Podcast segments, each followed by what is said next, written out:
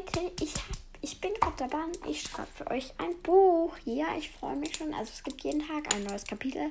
Ich schreibe jeden Tag oder ja nicht jeden Tag, jeden zweiten, jeden dritten oder jede Woche ein neues Kapitel oder so. Ja. Das erste Kapitel. Ich fange jetzt an. Ich erzähle über mich. Also erstmal stelle ich mich vor. Also ich bin Hanne. Vor meiner Geburt hat mein Vater mich und meine Mutter verlassen. Ich kenne ihn also gar nicht. Meine Mutter ist leider sehr beschäftigt, also hat sie nie Zeit für mich.